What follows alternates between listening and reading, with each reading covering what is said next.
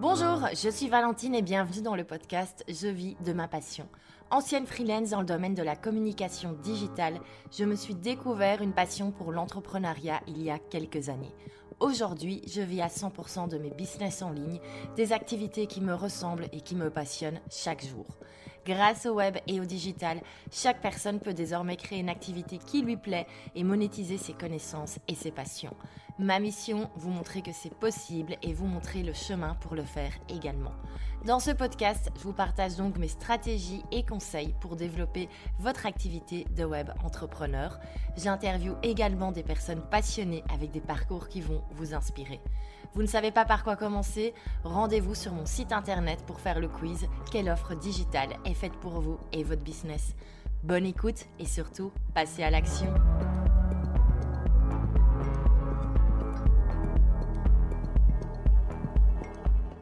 Hello et bienvenue dans ce nouvel épisode, un épisode un peu spécial, un peu flashback parce que ça y est, ça fait 5 ans que je suis officiellement à mon compte et donc forcément il fallait marquer cela avec un épisode un petit peu spécial.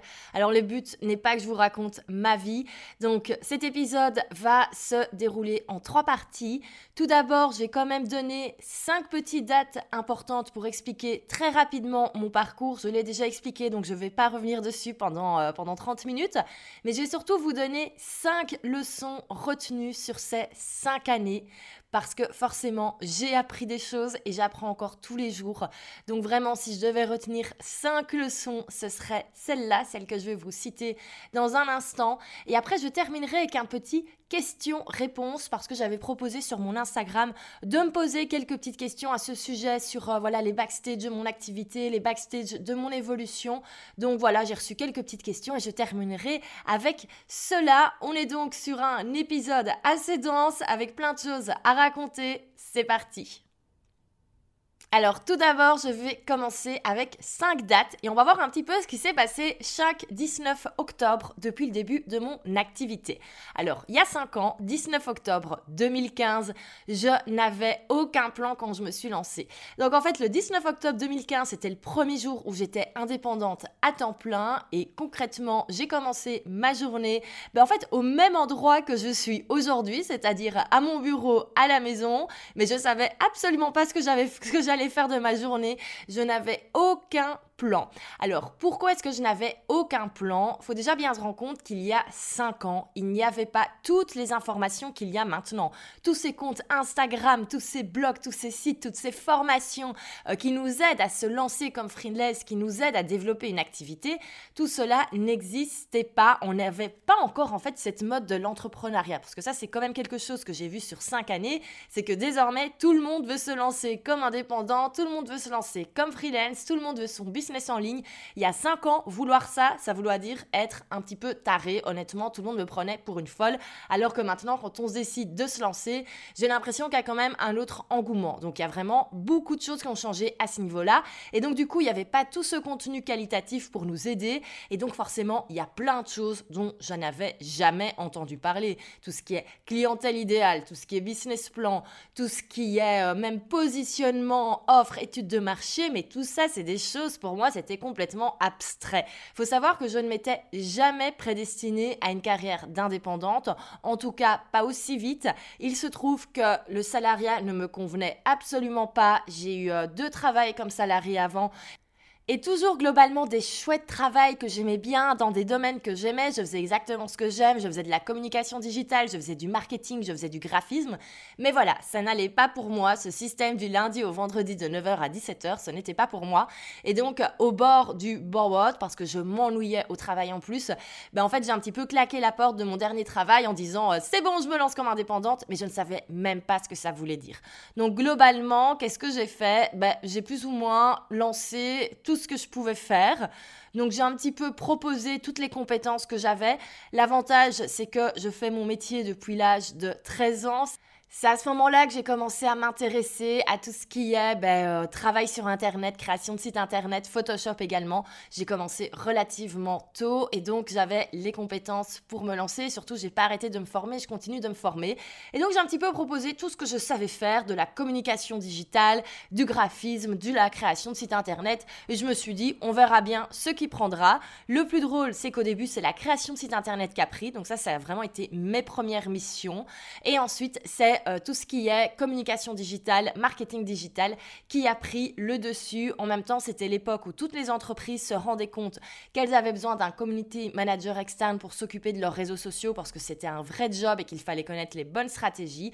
Et donc, c'est comme ça que j'ai trouvé mes premiers clients. En tout cas, c'était mes premières missions. Et euh, comment est-ce que j'ai trouvé mes clients? C'est tout simplement grâce à ma visibilité sur le web. Parce que forcément, moi, je ne sais pas comment on fait pour prospecter à l'ancienne. Je ne suis pas une commerciale de base. Euh, euh, moi, à la base, je suis plutôt une geek qui aime bien écrire et partager du contenu. Donc, qu'est-ce que j'ai fait? J'avais déjà mon blog, euh, qui n'est pas mon site actuel, qui n'est pas Je vis de ma passion, c'était euh, sur, sur un autre nom. Mais je partageais des conseils. J'avais une page Facebook où je postais des vidéos. Et en fait, j'étais une des premières dans le monde francophone à le faire. voilà, on n'avait pas actuellement, maintenant, il y a plein, plein, plein, plein, plein de comptes Instagram, de pages Facebook qui vous donnent des conseils sur le marketing digital. Mais il y a cinq ans, il y avait vraiment moins de monde. Donc, forcément, c'était plus facile pour percer. Forcément, plus de personnes ben, faisaient appel à vous. Et donc, c'est comme ça que l'effet boule de neige s'est fait. Et petit à petit, ben, euh, j'ai eu mon agenda qui a été complet, même assez rapidement. Donc, ça, ça a été au final les débuts. Bon, bien sûr, les premières semaines, je roulais pas sur l'or. Mais euh, globalement, tout s'est assez bien passé sans vraiment me prendre trop la tête. Je pense que c'est ça aussi qui a fait que ça s'est bien passé, c'est que je me suis pas trop pris la tête. Alors 19 octobre 2016, ben là j'ai mon activité de freelance qui fonctionne, qui me rapporte de l'argent, je peux vivre de mon activité, mais j'ai surtout découvert le business de l'infoprenariat. Et oui, moi qui avais un blog à 15 ans où je donnais des conseils, où j'écrivais des tutoriaux, je me rends compte qu'il y a des personnes aux États-Unis que c'est leur job. En fait, ce sont des personnes qui ont des sites internet, des blogs où elles donnent des conseils sur le marketing, sur le business, sur le lancement d'activités et qui vendent à côté des formations et qui en plus les vendent bien et font des sacrés chiffres d'affaires. Et je me dis, mais c'est génial C'est En fait, c'est ce que je faisais quand j'avais 15 ans, à part que là, c'est monétisé parce qu'on vend une formation en plus. Mais globalement, le même concept était là, c'était partager de l'information. Et j'étais là, mais c'est exactement ce que je veux faire, c'est ça que je dois faire. Et donc, 19 octobre 2016, il y a 4 ans, je savais déjà exactement que c'était ça que je voulais faire. Je voulais avoir un business en ligne et vendre des formations en ligne, vendre des programmes en ligne. Je voulais continuer à me former, continuer de transmettre de l'information. Petit retour en arrière, il faut bien se rendre compte qu'il y a 4 ans, la formation en ligne, c'est pas du tout ce que c'était aujourd'hui au niveau francophone. Tout le monde m'a regardé avec des yeux en mode mais qu'est-ce qu'elle a encore été chercher comme idée? Alors j'ai eu euh, toutes les fausses croyances qui sont ressorties, ça ne marchera jamais dans le monde francophone, c'est pas parce que ça a fonctionné aux États-Unis que ça va fonctionner en Europe, euh, les gens ne font pas confiance, les gens ne vont jamais t'acheter une formation. Et au final, j'ai quand même décidé de me faire confiance et alors, il s'est passé un truc assez sympa, c'est que j'ai acheté la première formation qui vraiment a changé mon business. C'est la formation Block to Biz Hive de Melissa Griffin qui s'appelle désormais The Profitable Creator. Désolée pour l'accent, je suis incapable de placer des mots en anglais correctement dans une phrase en français.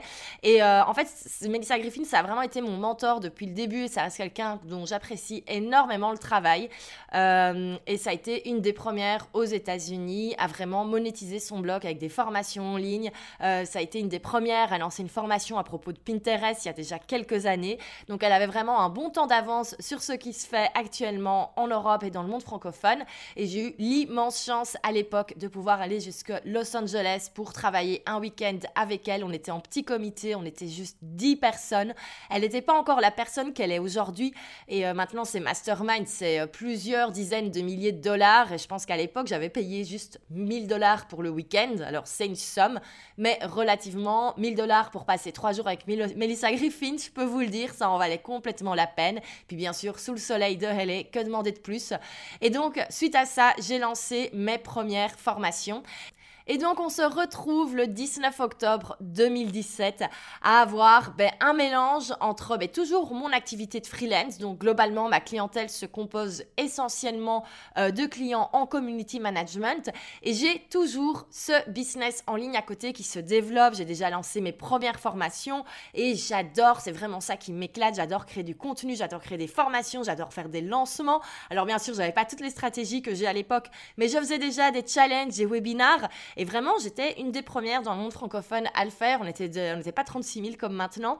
Et euh, c'était vraiment super, super, super chouette. J'ai adoré ça dès le début et je suis que c'était ça que je voulais faire. Et donc, je me suis dit, ben tiens, je vais arrêter mes collaborations de freelance pour me lancer à 100% dans mon business en ligne. Et ça a été un échec total. Et donc, début 2018, qu'est-ce que j'ai fait? Eh ben, j'ai repris des clients en community management. Et surtout, j'ai eu des opportunités à ce moment-là euh, de travailler notamment en collaboration avec une agence de consultance. Donc j'ai été amenée à bosser dans des plus grosses boîtes, notamment dans le télécom, comme par exemple chez Orange. Alors ça rapportait très bien, c'était pas très compliqué comme job, mais qu'est-ce que ça m'ennuyait. Alors j'ai énormément de, gratitude pour l'avoir fait parce que forcément, ben, ces rentrées là au niveau financier ben, m'ont permis de pas prendre 15 000 petits jobs l'un à côté de l'autre et de me dégager du temps pour développer encore toujours ces formations en ligne et ce business en ligne. Mais c'était vraiment pas ça qui m'éclatait le plus. Alors à ce moment-là, j'avais déjà une bonne communauté en ligne parce que j'avais commencé quand même relativement tôt. J'avais une bonne présence, mais c'était quand même très très très compliqué de faire les deux. Et je pense que tous les freelances qui m'écoutent et qui sont actuellement en train de développer leur business en ligne, que ce soit euh, voilà création de template, création de masterclass, création de membership, c'est hyper compliqué quand on a une activité euh, qui est déjà lancée, quand on a déjà des clients avec qui on travaille, qu'on continue de faire sa propre communication pour les futurs clients, mais qu'en plus on développe un business en plus en ligne, c'est hyper compliqué. On a des journées méga chargées alors moi, ce que j'ai essayé de faire, c'est de déléguer tout ce qui était le travail pour mes clients, mais c'était vraiment pas évident pour moi de déléguer. Et donc, malheureusement, c'est je vis de ma passion qui est passée à côté. Alors pour les personnes qui me suivaient déjà à l'époque, ben, elles le savent, moi 2018, j'avais quasi écrit aucun article. Euh, vraiment, la partie business en ligne est malheureusement passée à côté. J'ai pu lancer aucune formation parce que j'avais tellement de boulot euh, pour mes clients en freelance et en consultance que forcément, ben, j'avais pas le temps de le faire et c'était toujours ben, forcément les clients qui passaient devant parce que j'étais de un sous contrat et de deux ben, minimum de professionnalisme. À partir du moment où on paye pour faire un job, ben, il faut que ce soit bien fait. Mais franchement, j'étais plus du tout heureuse de ce que je faisais. Alors ça va, j'étais pas non plus malheureuse au bord de la dépression, mais j'étais pas épanouie comme je l'être maintenant. Euh, voilà, quand on est freelance, au final, on a des clients, mais au final, on n'est pas vraiment maître de son temps. Voilà, les clients qui lundi matin vous appellent pour une urgence, on se retrouve à décaler tout son planning de la semaine. C'est des choses qui sont complètement différentes. Maintenant, je suis vraiment libre de mon agenda. Mais bref, c'est pas ça qui me convenait et vraiment mon but ultime, c'était d'avoir uniquement mon business en ligne. Mais comme j'avais déjà tenté de tout lâcher pour lancer ça et que ça n'avait pas fonctionné, mais forcément j'avais la trouille, j'avais la trouille au niveau financier. Et là je fais déjà un petit bond au 19 octobre 2019, donc il y a un an. Et là c'était une sacrée bonne journée. Alors en fait j'étais à San Diego pour un séminaire d'Amy Porterfield, donc Amy Porterfield, une de mes grandes mentors également. On avait passé deux jours avec elle, alors je dis on parce que j'étais pas toute seule à cet événement, j'avais été avec une de mes meilleures amies du business en ligne qui est Aline de The Bibous que vous devez forcément connaître. Et alors à ce moment-là, en fait, on a toutes les deux pris une grosse décision pour notre business. Et moi, ma décision, c'était d'arrêter le freelancing. Et je me souviens, on était dans cette grande salle de séminaire et Amy Porterfield nous disait, voilà, prenez une décision qui va faire que vous allez arriver là où vous voulez être et écrivez-le. Et je me souviens que j'avais la trouille en écrivant dans mon petit carnet. Euh, quand je rentre à Bruxelles, j'annonce à tous mes clients que j'arrête mon activité de freelance le 31 décembre 2019, je peux vous dire que j'avais la trouille. La trouille de 1, ben, au niveau financier parce que je disais au revoir à une activité de freelance qui me générait un chiffre d'affaires de 10 000 euros par mois, donc c'est quand même pas n'importe quoi. Et de deux, ben, la trouille de qu'est-ce qu'ils vont dire, qu'est-ce qu'ils vont penser, ils vont croire que je les lâche. Alors au final, tout s'est très très bien passé à ce niveau-là. Tout le monde m'a souhaité euh, ben, le meilleur et m'a dit ben, si jamais ça ne se passe pas comme tu le veux, sache qu'on adore ton travail et que tu seras toujours la bienvenue pour collaborer avec nous. Donc globalement, tout s'est très très bien passé. Et ensuite, ben, parlons-en de cette année 2020. Euh, ben, début d'année, franchement, j'avais un peu peur. Je vais être honnête. Les deux premiers mois n'ont pas vraiment été très lucratifs. Euh, et puis, il y a eu le Covid. Alors, j'ai pas envie de me dire que c'est grâce au Covid que mon activité attend décoller. Je pense que c'est tout le travail qui a été fait ces dernières années. Mais après, c'est vrai que j'étais là au bon moment. Et c'est clair qu'on est arrivé à un moment où je pense tous les freelances, tous les indépendants se sont rendus compte qu'il était indispensable de savoir gérer une activité en ligne étant donné que le monde est en train de changer. Donc certes, ça m'a donné quand même un petit coup de boost, mais après, il n'y a pas que ça, je pense qu'il y a tout le travail de ces dernières années. Et donc, euh, on y est, 19 octobre 2020. Enfin, là, on n'y est pas tout de suite, là, j'enregistre le 13 et cet épisode, ce sera publié le 18. Mais donc, concrètement, on y est. Alors, qu'est-ce qui se passe? Ben, C'est qu'on est tout simplement à la meilleure année que j'ai faite en tant qu'indépendante. Euh, mon chiffre de 2019 est déjà dépassé depuis quelques semaines. Et là, je suis en plein lancement de la nouvelle version de mon membership. Et clairement, on va, on va taper des scores. Donc réellement, euh, ça a été la meilleure décision que j'ai prise au niveau business. Alors là, comme ça, c'est très joli. Je pense que pour les personnes qui, euh, qui rejoignent maintenant mon Instagram, qui, qui, écoutent, qui découvrent le podcast, mais forcément, vous n'avez pas vu tout ce qui s'est passé avant. Euh, c'est énormément d'années de travail, de tests, d'échecs, de déceptions.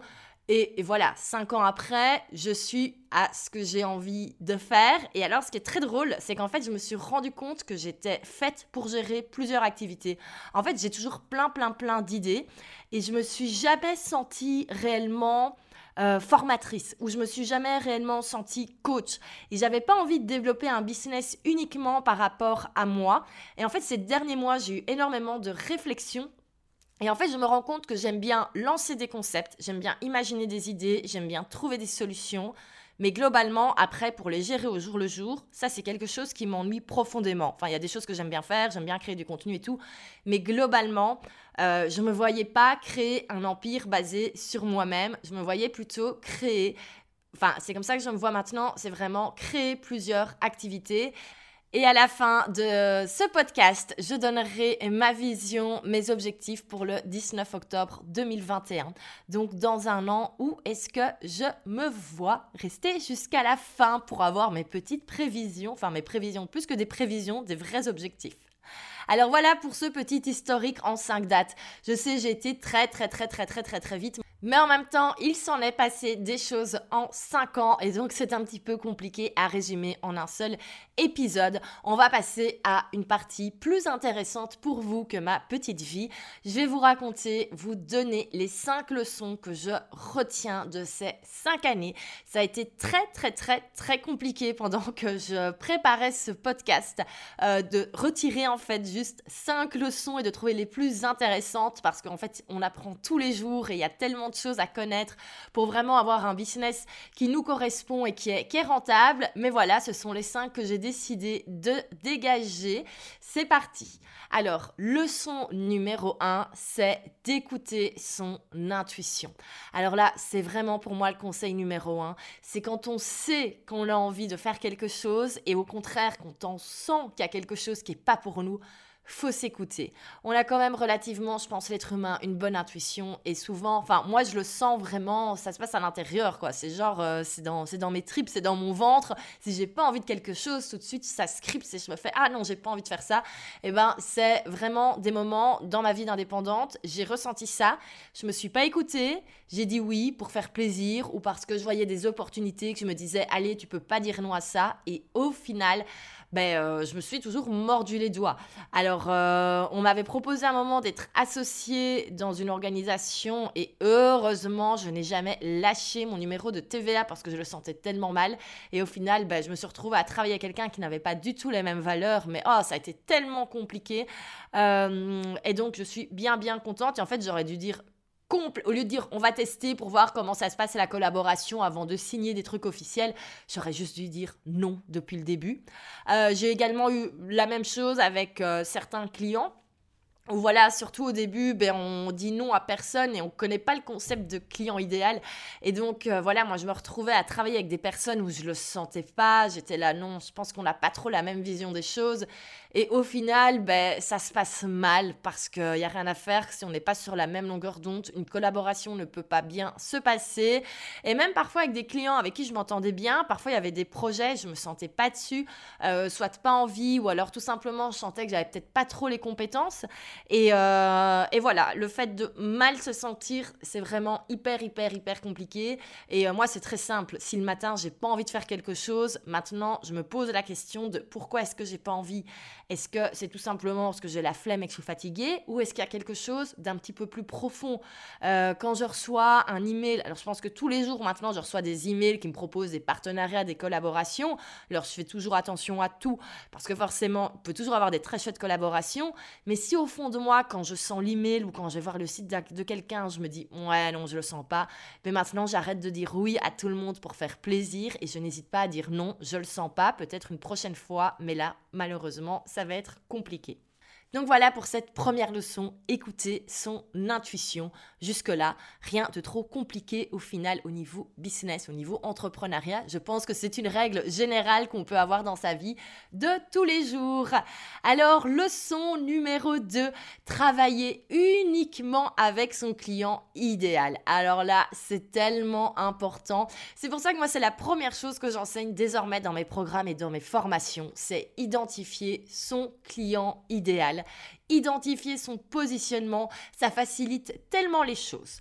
Alors pourquoi est-ce que ça facilite les choses? De un, quand on travaille avec des personnes avec qui on a vraiment envie de travailler, c'est beaucoup plus chouette. Donc forcément, on fait du meilleur boulot, donc on a des meilleurs résultats, donc on a des meilleurs témoignages, donc ça nous permet d'avoir des clients encore plus chouettes, et au fur et à mesure, ça fait quand même un bon enchaînement.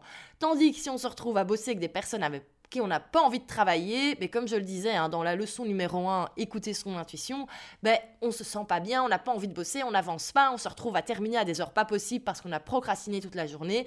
Bref, il faut travailler sur des projets qu'on a envie avec son client idéal.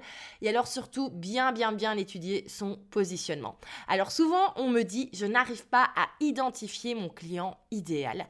Euh, en fait, il faut pas identifier, il faut juste l'imaginer. Souvent, le client idéal, on confond avec une étude de marché et très souvent, on part en mode école de commerce et on a envie de réfléchir à quelle sera la cible la plus rentable.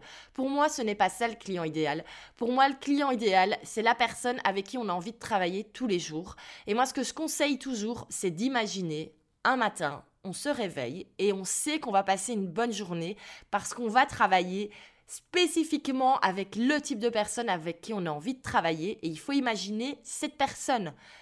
Qui est cette personne? Est-ce que c'est un indépendant? Est-ce que c'est un responsable d'entreprise? Est-ce que c'est une femme? Est-ce que c'est un homme? Quel est son problème? Pourquoi est-ce qu'il ou elle a fait appel à nous? Et donc, quand on identifie tout cela, enfin en tout cas quand on ressent tout cela, quand on sait que c'est ça qu'on a envie de faire et que c'est avec ce type de personne qu'on a envie de travailler, eh ben c'est beaucoup plus simple. Et en général, on n'ose pas écouter ses envies parce qu'on a ce côté très business qui revient et on se dit oui, mais cette cible-là n'a pas d'argent ou alors oui, mais cette cible elle ne voudra jamais travailler avec moi. Donc on se met des grosses barrières parce qu'on a toutes nos peurs qui nous reviennent. Mais vraiment, quand on décide un petit peu d'imaginer son client idéal, faut juste écouter ses envies, son intuition et, euh, et, et tout le côté business, il vient par après. Alors, leçon numéro 3, connaître ses forces et miser dessus. Moi, j'ai fait une erreur, c'est de vouloir me former dans absolument tout. Donc, par exemple, il y a 4 ans, j'avais acheté une formation sur tout ce qui est Facebook Ads parce que voilà, mes clients commençaient à me demander à faire de la pub Facebook. Et donc, qu'est-ce que j'ai fait? Je me suis formée en publicité Facebook. Alors, c'est très très bien, mais le problème, c'est que si on se forme dans toutes les nouveautés, ça devient très compliqué à gérer parce qu'en fait, il faut se former tout le temps surtout, on peut pas être bon dans tout. Euh, voilà, moi par exemple, la pub Facebook, bon, globalement, j'en ai fait, j'en fais encore pour moi, mais c'est pas ma spécialité numéro un. Et maintenant, si je dois commencer à mettre du budget, genre 500, 1000, 2000 euros, je ne vais certainement pas le faire toute seule. Je vais plutôt engager quelqu'un pour le faire à ma place, dont c'est la vraie spécialité, parce que ce n'est pas la mienne. Et donc, il vaut mieux connaître ses forces et miser dessus, et par après développer ces compétences-là. Moi, par exemple, je sais qu'une de mes forces, c'est d'être visionnaire. Euh, j'arrive assez facilement à savoir ce qui va fonctionner dans plusieurs années ou dans plusieurs mois. Euh, voilà, c'est pour ça. D'ailleurs, ce podcast-ci s'appelait avant Un temps d'avance. C'est pas pour rien parce que même, c'est quelque chose qu'on me dit souvent, que j'ai souvent un petit temps d'avance. Même euh, ma maman me dit souvent, dans la mode, souvent je sais dans un an, qu'est-ce qui sera tendance ou pas. Et donc, voilà, j'ai toujours ce côté un peu visionnaire, je sais ce qui va fonctionner. Et en plus, en tant que francophone, c'est vraiment pas très très compliqué. Il suffit de regarder ce qui se passe aux États-Unis et d'avoir un œil sur ce qui se développe aux États-Unis. Et on sait que ça va être chez nous dans deux ans. Donc, globalement, faut même pas juste être visionnaire à ce niveau-là. faut juste être très bon observateur. Et moi, c'est quelque chose que j'adore faire. Et j'arrive assez facilement à identifier qu'est-ce qui va arriver ou pas. Et euh, ben, d'ailleurs, là, je suis en train de travailler sur un autre business parce que je sais qu'il y a une grosse tendance qui va arriver dans plusieurs mois dans le monde francophone euh, du web et de l'entrepreneuriat. Donc voilà, je sais que ça va arriver. Je sens déjà qu'il commence à avoir un petit peu d'intérêt pour cette thématique. Mais j'ai envie d'être dans les premiers, donc je suis déjà en train de bosser dessus. Donc voilà, ça c'est vraiment une de mes forces. Euh, c'est savoir ce qui va fonctionner et développer des projets par rapport à cela. Donc globalement, il vaut mieux que je mise là-dessus et que je travaille là-dessus plutôt que perdre mon temps à faire des choses euh, pour lesquelles je suis moins douée. Euh, voilà, tout ce qui est opérationnel, je me rends compte que c'est absolument plus mes forces. Alors certes, je pense être un minimum douée pour tout ce qui est euh, création de publications, réseaux sociaux, création de contenu, mais c'est pas ma force première au final. Ma force première, c'est vraiment développer des idées et savoir ce qui va fonctionner. Alors forcément, tout ne va pas toujours fonctionner, mais euh, ça fait partie de la vie de, de l'entrepreneur. Mais globalement, c'est ça, moi, ma force numéro un. Et c'est hyper important de connaître cela. Si vous avez besoin d'identifier vos forces, je ne peux que conseiller le test Gallup. Alors c'est en anglais et c'est payant, mais c'est tellement intéressant. Donc c'est pas un test de personnalité pour vous dire si vous êtes plus introverti, extraverti, sociable, pas sociable. C'est vraiment pour identifier ces fameuses forces. Et donc moi c'est ça qui m'a permis de me rendre compte que le côté visionnaire, il était bien là. C'est quelque chose que j'avais en moi. Euh, j'ai également comme force le travail, euh, également l'influence. C'est pour ça que je mise beaucoup sur ma présence sur les réseaux sociaux. Et donc, ça permet vraiment de savoir ce qu'on doit utiliser dans son business. Donc, je sais plus exactement combien ça coûte. Je pense que c'est l'histoire de 50-60 dollars. Euh, mais réellement, c'est une très très très très bonne chose à faire pour, euh, ben, pour utiliser ses forces dans son activité. Donc leçon numéro 3, connaître ses forces et miser dessus au lieu de vouloir tout faire et savoir tout faire. Et tout cela m'amène très logiquement à la leçon numéro 4 qui est d'apprendre à déléguer. Alors là, ça a été moi mon challenge au final sur ces 5 années, mais tellement, tellement, tellement compliqué. En fait, je suis un peu, même très fort, contrôle freak. Il faut vraiment que je fasse tout. Je suis très minutieuse, je suis très perfectionniste. J'ai vraiment ma vision des choses et donc forcément, déléguer, c'est pas facile.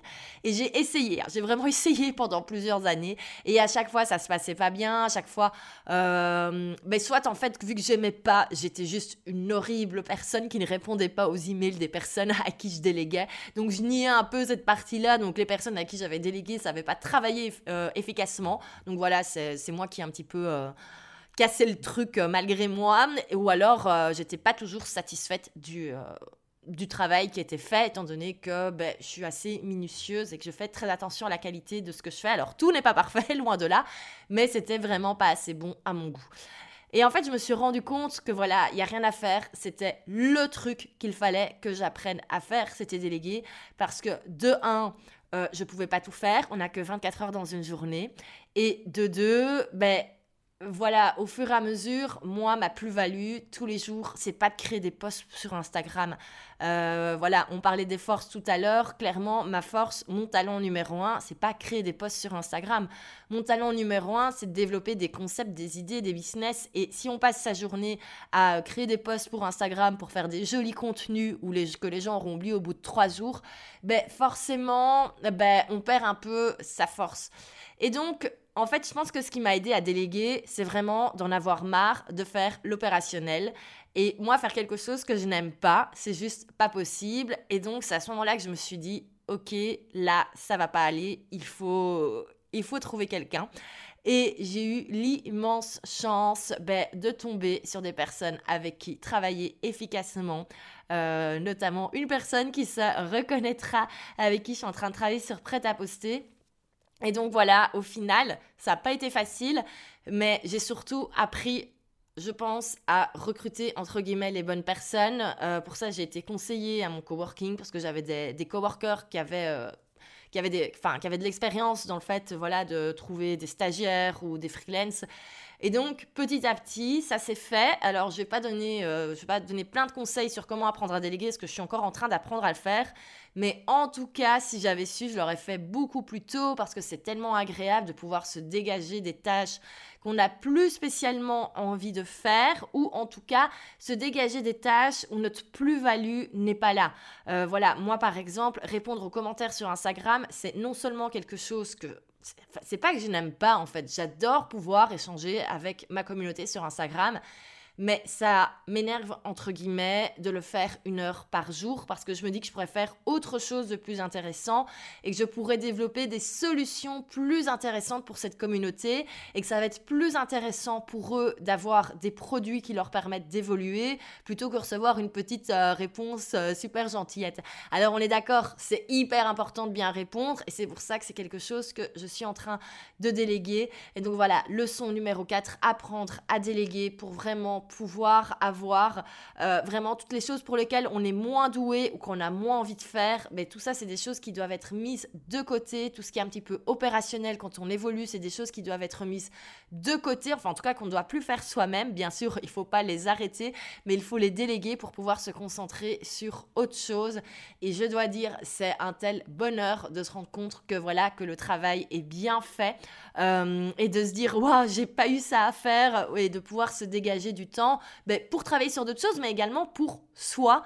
Euh, hier, par exemple, j'ai terminé ma journée à 17h et j'ai pu aller au sport, mais ça m'a fait un bien fou de me dire, voilà, je peux euh, passer une soirée tranquille. Bon, au final, j'ai quand même travaillé parce que j'étais motivée pour travailler sur un truc, mais j'étais pas obligée, j'étais pas dans le speed à me dire il y a encore plein de choses sur la to-do list de la journée que je dois terminer et franchement, ça permet de mieux dormir et donc ça permet d'être plus en forme le lendemain matin. Donc vraiment, leçon numéro 4, apprendre à déléguer, déléguer dès qu'on le peut, c'est beaucoup plus intéressant et certes, c'est un investissement, c'est un coût, mais honnêtement, mon niveau financier, ben, je m'en sors parce qu'après, c'est des frais pour l'entreprise et donc du coup, ben, ça, au niveau du revenu imposable, ça se ressent. Donc au final, c'est win-win pour tout le monde. Et je trouve que c'est sympa également de faire bosser des freelances motivés. Euh, voilà, donner la chance à des personnes qui se lancent. Je trouve que c'est également hyper, hyper important. Et ça fait également partie ben, euh, des choses que j'ai envie de faire évoluer sur le long terme. C'est vraiment pas donner du travail entre guillemets, mais en tout cas, euh, voilà, pouvoir donner des chouettes projets et à des personnes qui sont motivées, qui sont talentueuses et leur faire confiance. c'est également quelque chose que j'aime beaucoup faire et qui, moi, euh, m'épanouit maintenant en tant que chef d'entreprise, presque. Est-ce qu'on peut dire ça? Oui, on peut presque dire ça. Alors, leçon numéro 5, dernière leçon de cet épisode. Et franchement, il est super important, donc s'il vous plaît, ouvrez bien vos oreilles. C'est se mettre des objectifs en termes de rentabilité. Déjà, se mettre des objectifs, c'est le minimum syndical. Euh, je vois beaucoup trop de personnes, et principalement sur Instagram, qui travaillent, mais je suis désolée de le dire, qui brassent du vent. Alors qu'est-ce qu'on fait? On fait des petits posts sur Instagram, on est content parce qu'on a des likes, des followers, mais si on n'a pas d'objectif derrière, ça ne sert à rien pourquoi est-ce qu'on poste sur Instagram Pour communiquer sur notre activité, pour communiquer sur nos offres? Mais si on n'a pas d'offres, ça sert à rien de créer euh, une communauté, d'avoir des followers si on n'a rien à leur vendre. Enfin, si, c'est hyper intéressant si ça nous amuse. Mais alors, c'est un hobby, c'est pas un business. Donc, vraiment se mettre des objectifs et se mettre des, objectifs en termes de rentabilité. C'est terminé maintenant, je ne veux plus voir ça, s'il vous plaît. Euh, voilà, tout il y a trop de freelance sur le web qui, euh, qui passent énormément de temps à créer du contenu. Et c'est du contenu de qualité, hein, mais qui ne développent pas leur activité, qui n'arrivent pas à trouver des clients parce qu'ils passent du temps ben, sur des choses qui sont peut-être pas essentielles, comme euh, certainement passer des heures sur des jolis visuels Instagram. Alors oui, c'est très très joli, c'est très intéressant, mais c'est pas ça qui fait qu'on paye ses factures à la fin du mois. Donc réellement, bien se mettre des objectifs en termes de rentabilité et si j'assiste sur ce point, c'est parce que j'ai fait un petit peu pareil au début. Euh, forcément, moi, je savais même pas ce que c'était un chiffre d'affaires quand je me suis lancée. Je me rendais pas compte de combien je devais euh, facturer par mois pour pouvoir vivre. Euh, et réellement, c'est quelque chose que j'ai appris à regarder les chiffres en face, à faire des plans sur le long terme ou le moyen terme, évaluer quels sont les frais que je peux faire. Et par exemple, déléguer, ben, je sais que je peux le faire parce que je sais qu'il y a suffisamment d'argent qui rentre dans l'entreprise. Donc réellement, c'est hyper important d'avoir des objectifs. Et moi, avoir des objectifs en termes de rentabilité, des objectifs tout court, c'est ça qui me permet d'évoluer. Euh, sinon, je passerais mon temps à créer du chouette contenu, à faire euh, des épisodes de podcast, des articles de blog. Et à la fin du mois, ben, je me demanderais comment ça se fait que j'ai facturé que 2000 euros, alors que ben, j'aurais pu faire beaucoup plus. C'est tout simplement parce que j'ai des objectifs et chaque action, maintenant, en fait, est là pour remplir un objectif. Donc réellement, c'est hyper important de savoir où on veut aller et de savoir ce qu'on va faire pour arriver à cet objectif. Et à ce moment-là, on peut commencer à mettre des plans d'action en place comme poster tous les jours du contenu qualitatif sur Instagram, mais il faut être certain que ça va nous amener à notre objectif et pas juste le faire parce qu'on voit que tout le monde le fait. Euh, voilà, il faut vraiment avoir une vision très stratégique à ce niveau-là, parce que voilà, on lance une activité, eh ben, il faut avoir une certaine rentabilité. C'est comme cela. Et donc réellement, je vous invite à bien réfléchir à cela parce que euh, sinon, dans 4-5 ans, malheureusement, ben, peut-être que vous aurez déjà arrêté votre business ou tout simplement, il sera toujours pas assez rentable. Et c'est là qu'on se demande comment ça se fait qu'on n'arrive pas à se payer un salaire alors qu'on bosse 50 heures semaine. Mais c'est tout simplement parce qu'on passe du temps sur des tâches qui sont pas importantes. Pourquoi? Parce qu'on n'a pas vraiment d'objectif. Donc on ne sait pas évaluer le résultat de toutes ces tâches. Donc voilà pour la leçon numéro 5 je vais rapidement répéter les 5 leçons que je vous ai données, enfin en tout cas les 5 leçons que moi j'ai apprises en 5 ans et euh, qui peuvent certainement être des bons conseils pour vous aussi. Donc leçon numéro 1, écouter son intuition. Leçon numéro 2, travailler uniquement avec son client idéal. Leçon numéro 3, connaître ses forces et miser dessus. Leçon numéro 4, apprendre à déléguer. Et leçon numéro 5, se mettre des objectifs en termes de rentabilité. Bon ben voilà, hein, concrètement, euh, je pense que là, on a fait un bon petit tour sur toutes les choses que j'avais apprises. Et j'avais envie maintenant de répondre à quelques questions que j'avais reçues sur mon Instagram.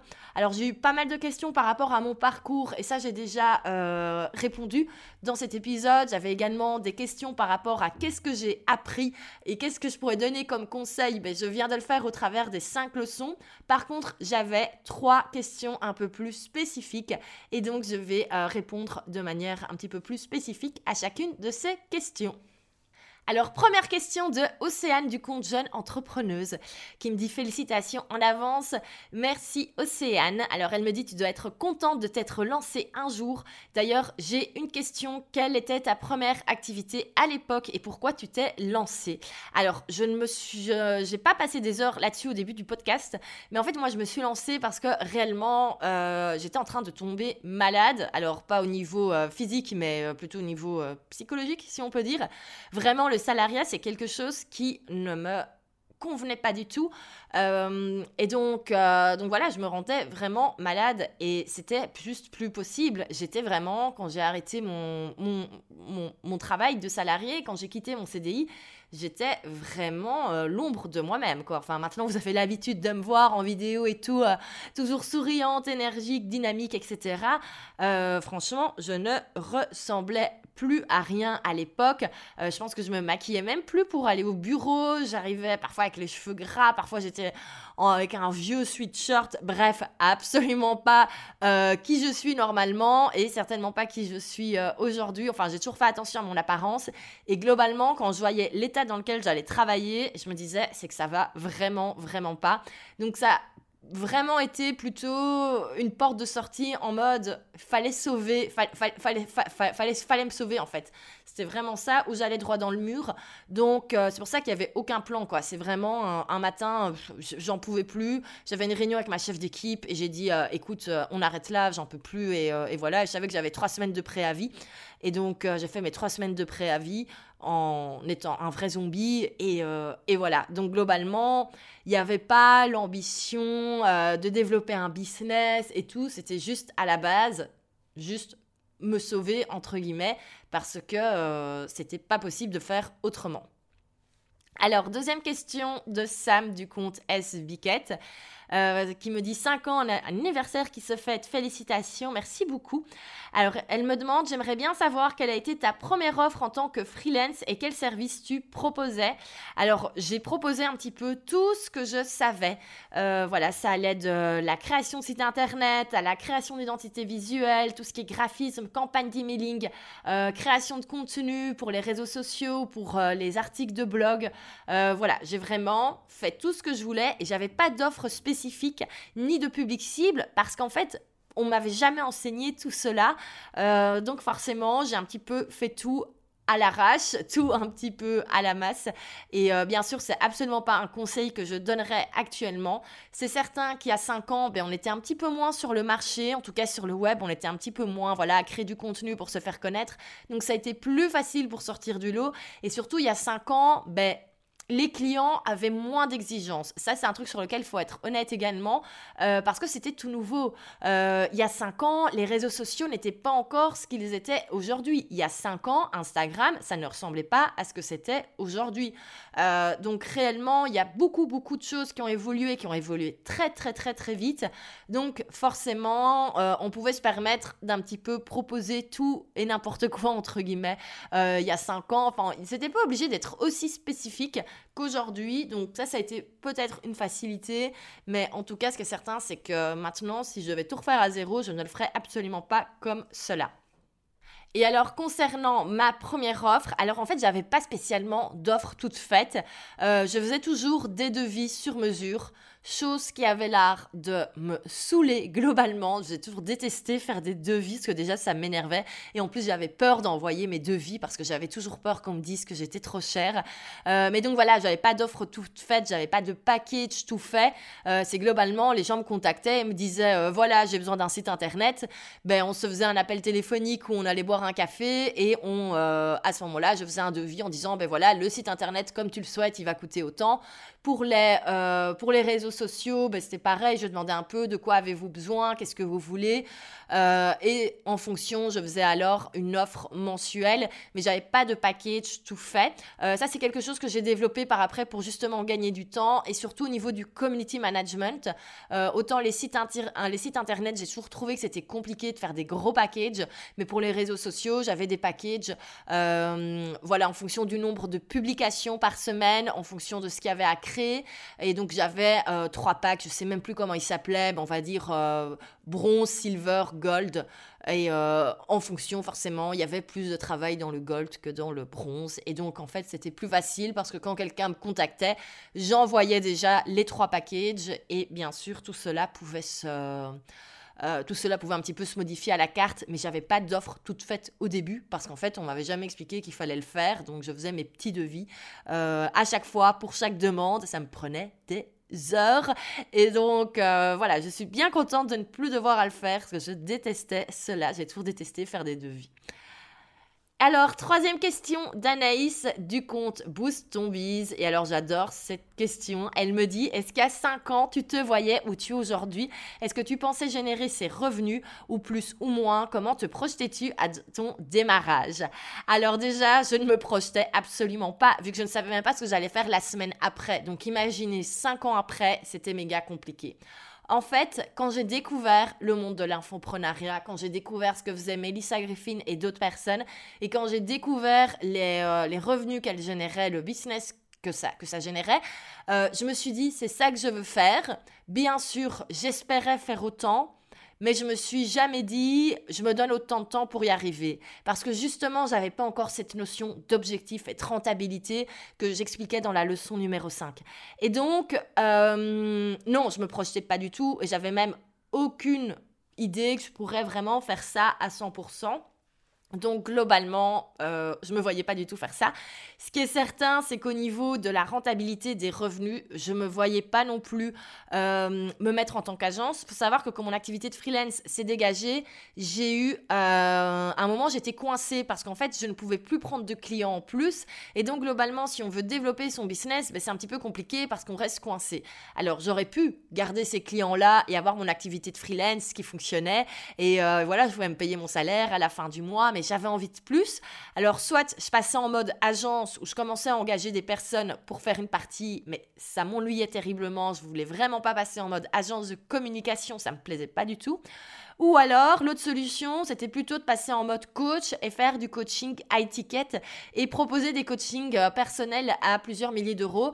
Et ça, moi, c'était impossible. Ça va pas du tout, euh, je vais pas dire avec mes valeurs, mais c'est pas du tout un truc que je me voyais faire. Et donc, quand j'ai découvert ce business de l'infoprenariat, c'est ça qui m'a plu aussi, c'est que moi, je pouvais développer mon activité, sans devoir spécialement systématiquement engager quelqu'un quand il y avait un client en plus. Et surtout c'était pas obligé de faire facturer le client en plus quand je voulais développer mon chiffre d'affaires. En fait, globalement, mes produits ont certes un prix. Voilà, par exemple, ma formation qui coûte 1000 euros, ben, ça reste 1000 euros. Certes, c'est un investissement, euh, mais ça les vaut amplement, je vous rassure. Mais euh, voilà, je ne la propose pas à 10 000, 15 000 euros. Euh, si j'ai envie de gagner plus d'argent, mon job concrètement, c'est de la vendre à plus de personnes et donc développer ma notoriété, développer ma communauté en ligne. Mais ça n'impacte pas le client final qui ne se retrouve pas à débourser trop d'argent pour un truc qui n'en vaudrait pas la peine. Donc c'est ça que j'aime également avec, avec, avec l'infoprenariat, c'est que ça va complètement avec mes valeurs. Moi, je peux développer autant que je veux. On a vraiment, ben, les Américains disent euh, le terme de to scale, donc c'est vraiment, on peut élargir son business sans que sans devoir vraiment avoir plus de ressources en interne. Bien sûr, à un moment, il faut déléguer, mais voilà, c'est pas comme une agence de communication qui, à chaque fois, un nouveau client, il faut à la limite engager quelqu'un en plus pour faire le boulot. Euh, et le client ne doit pas payer plus si j'ai envie de gagner plus. Donc c'est ça que j'aime beaucoup.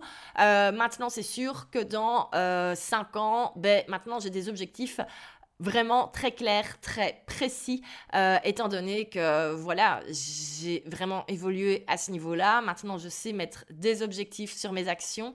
Euh, enfin, c'est plutôt je pose des objectifs et puis je mets les bonnes actions en place pour cela.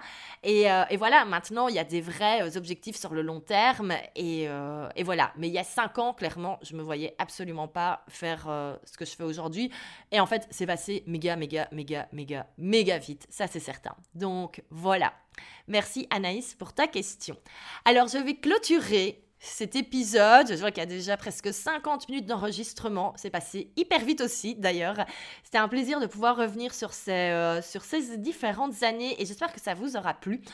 Alors maintenant, j'ai un petit peu vous donner ma vision pour le 19 octobre 2021. Alors à mon avis, dans un an, quand je vais réécouter cet épisode, je vais bien rire parce qu'en général, les choses évoluent tellement vite que ben voilà, c'est bien de faire des plans, mais parfois ils évoluent aussi. Mais comme ça, vous allez voir un petit peu dans quelle direction je m'oriente et euh, comprendre un petit peu tout ce qui va se passer sur mes réseaux les prochaines semaines et même les prochains mois. Alors comme je le disais, j'ai compris un truc, c'est que moi ma force, c'est de développer des idées. Euh, clairement, je ne suis pas coach. Euh, je n'ai pas envie de développer un business de coaching qui est uniquement sur ma personne, comme par exemple, euh, ben voilà, un Tony Robbins, tout son business est sur lui. Alors, je n'ai jamais la, la, prétention d'être Tony Robbins, mais comme ça, c'est pour l'exemple. moi, ce que j'ai envie, c'est de développer vraiment plusieurs activités, avoir plusieurs business et avoir des personnes qui travaillent pour ces différents business. Donc, concrètement, euh, il y a pas mal de choses qui sont en lancement. Alors, je vis de ma passion. L'idée, c'est vraiment de le développer comme un site d'e-learning. Euh, bien sûr, là, je serai encore très présente. Ce sera toujours ben, relativement brandé par rapport à mon image. Mais sur le long terme, voilà, j'ai envie, par exemple, de travailler avec des coachs en développement personnel qui vont pouvoir ben, donner des conseils euh, aux élèves de ces formations. voilà, j'ai vraiment envie que ce soit un site d'e-learning euh, voilà, pas juste mon petit blog à moi, entre guillemets, mes petites formations. J'ai vraiment envie de professionnaliser encore plus. Alors, on a prêt à poster qui faisait avant partie. En fait, avant toutes mes offres se mixaient un petit peu, c'était très compliqué. Et maintenant que je sais partout, c'est beaucoup plus simple. Alors, euh, prêt à poster, l'idée, c'est vraiment de le développer comme un side business, vraiment le développer comme un, comme un, comme un SaaS.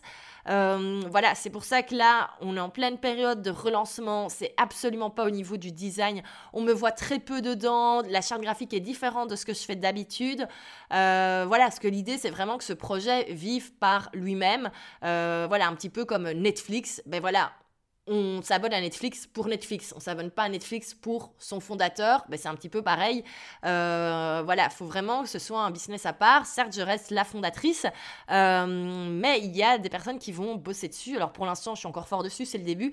Mais ma vision sur le long terme, c'est vraiment de le déléguer, enfin pas de le déléguer, mais d'avoir une équipe qui bosse sur, euh, sur tous les points de prêt-à-poster. Et bien sûr, ben, moi, ça me permet de me dégager du temps pour développer d'autres idées. Alors, j'ai une idée dans la mode, mais ça, je vais pas encore la dévoiler parce que c'est pas, pas pour le 19 octobre 2021. À mon avis, ce sera plutôt en 2025. Mais euh, voilà, j'ai toujours adoré la mode. J'ai travaillé dedans avant. C'est toujours ce que j'ai voulu faire. Quand j'étais petite, je dessinais des vêtements. Et j'ai très, très, très envie euh, d'apprendre à coudre. Donc, déjà, je peux vous le dire, à un moment donné, on va y revenir. Euh, j'ai même déjà un petit concept en tête. Bien sûr, il faudra faire quelque chose qui a, qui a un sens parce qu'il y a déjà plein plein, plein, de marques de vêtements. Mais j'ai déjà un petit concept en tête qui va avec mes valeurs et, euh, et, mon éthique. Mais donc, un peu plus rapidement, et ça, ce sera lancé le 19 octobre 2021, vu que c'est mon gros projet pour le début d'année. Euh, voilà, je vous disais, j'ai toujours. Enfin, c'est assez facile pour moi de voir ce qui va arriver. Et donc, globalement, il y a quelque chose qui arrive dans la création de site internet. Encore une fois, euh, business complètement à part. Euh, voilà, concept complètement à part. Là, je vais commencer à euh, chercher euh, les personnes avec qui bosser parce que maintenant j'ai appris que quand j'avais une idée, il fallait trouver les personnes qui allaient bosser sur ce projet avec moi avant de tout faire toute seule. et donc voilà. Et donc j'ai vraiment envie d'avoir ces différents business qui peuvent fonctionner sans moi au final. je resterai la fondatrice, le cerveau qu'il y a eu derrière, mais j'ai vraiment envie que ces business se développent et surtout puissent se développer sans moi. Et donc moi, qu'est-ce que je vais faire? Est-ce que je disparais Mais absolument pas. En fait, ça devient très compliqué de trouver, enfin pas de trouver ma place, mais d'un petit peu avoir moi qui je suis par rapport à tous ces différents business. Euh, voilà, moi, il y a des personnes dans la rue, une fois, quelqu'un m'a dit Hé, je vis de ma passion. Et j'étais là Non, non, mais je vis de ma passion, c'est juste le nom du business. Moi, c'est Valentine et il y a une femme à côté du business. Et, euh, et voilà. Et donc, j'ai très envie de redévelopper mon. Euh, euh, mon audience plutôt au niveau personnel. J'avais avant un, compte Instagram avec une, une, audience assez large. Bon, là, j'ai perdu tous mes followers, j'ai rien, rien, rien posté depuis des années. Mais voilà, j'ai très envie de revenir plutôt au niveau euh, personnel, avec mon audience personnelle. Euh, je sais qu'une de mes forces, c'est l'influence. C'est un truc que j'ai eu dans le test, dans le test, dans le fameux test Gallup. Et voilà, je pense que c'est vraiment quelque chose que j'ai envie de développer, c'est comme ça que j'ai envie de me positionner. Euh, voilà, que les gens qui ont envie de suivre Valentine, ben, ils me suivront moi et ils verront tous les aspects de ma vie. Euh, il y a plein de, de, choses sur lesquelles je me censure en ce moment parce que euh, je me dis que je dois m'adresser uniquement aux personnes qui développent leur business alors que non. voilà, donc j'ai vraiment envie de pouvoir partager tout ce que j'ai envie de partager et après avoir ben, ces différents business qui vont pouvoir vivre par eux-mêmes. Et euh, bien sûr, je serai toujours là, mais l'idée, c'est vraiment de pouvoir lancer constamment des nouveaux projets. Euh, voilà. et on verra au niveau juridique comment ça se passe. Est-ce que ce sont des entreprises qui auront des noms différents? Est-ce que euh, une société qui gère tout? Bon, tout ça, ça va être une partie d'amusement en 2021. Mais donc, bref, on ne vais pas trop vous ennuyer avec les détails techniques et administratifs. Mais donc, voilà la vision sur le long terme. Donc, donc voilà, clairement, prendre l'étiquette vraiment d'entrepreneur qui développe plusieurs projets. surtout me détacher de cette image. De... Enfin, je me suis jamais autoproclamé coach. J'ai toujours dit je ne suis pas coach, mais on me voit encore énormément comme ça. Et donc, il faut vraiment que ça, ça s'arrête parce que ça me convient pas du tout et ce n'est pas qui je suis. Donc, euh, donc voilà, vraiment être considérée comme fondatrice, entrepreneur qui développe des projets. Euh, et, euh, et, voilà. Alors, ça peut faire un peu peur. Je sais que j'ai des personnes avec qui je bosse qui m'ont dit, enfin, des personnes qui sont dans, mes programmes, qui ont peur que je ne sois plus présente. Je serai toujours présente. C'est juste que ce sera de manière euh, différente. Mais euh, voilà, avec la vision que j'ai, je ne peux malheureusement pas prendre tout le monde par la main. Et, euh, et voilà, et comme je disais, il faut suivre son intuition, il faut faire ce qu'on a envie de faire. Et je suis certaine que c'est pour un meilleur. Donc voilà, je vais clôturer cet épisode qui a duré super longtemps. Euh, mais je pense que ça en valait la peine. Si vous avez des questions, n'hésitez absolument pas. Euh, si vous êtes actuellement en train de vous lancer, vous êtes dans une activité, enfin vous n'avez pas encore 5 ans d'activité, comme vous le voyez, c'est pas évident tous les jours. Euh, on passe par plein de choses complètement différentes, euh, mais globalement, moi, je regrette rien. Je pense que la seule chose que je pourrais avoir comme petit regret, c'est de ne pas m'être écouté complètement quand il le fallait. Mais, euh, mais voilà, donc surtout, continuez de croire en vous, continuez de croire en votre projet, ayez vraiment des objectifs bien clairs, bien précis et bossez en fonction, et ça ne peut que fonctionner. Il n'y a pas de raison que ça n'aille pas. Je vous remercie de votre écoute et je vous dis à la semaine prochaine pour un nouvel épisode. Merci beaucoup.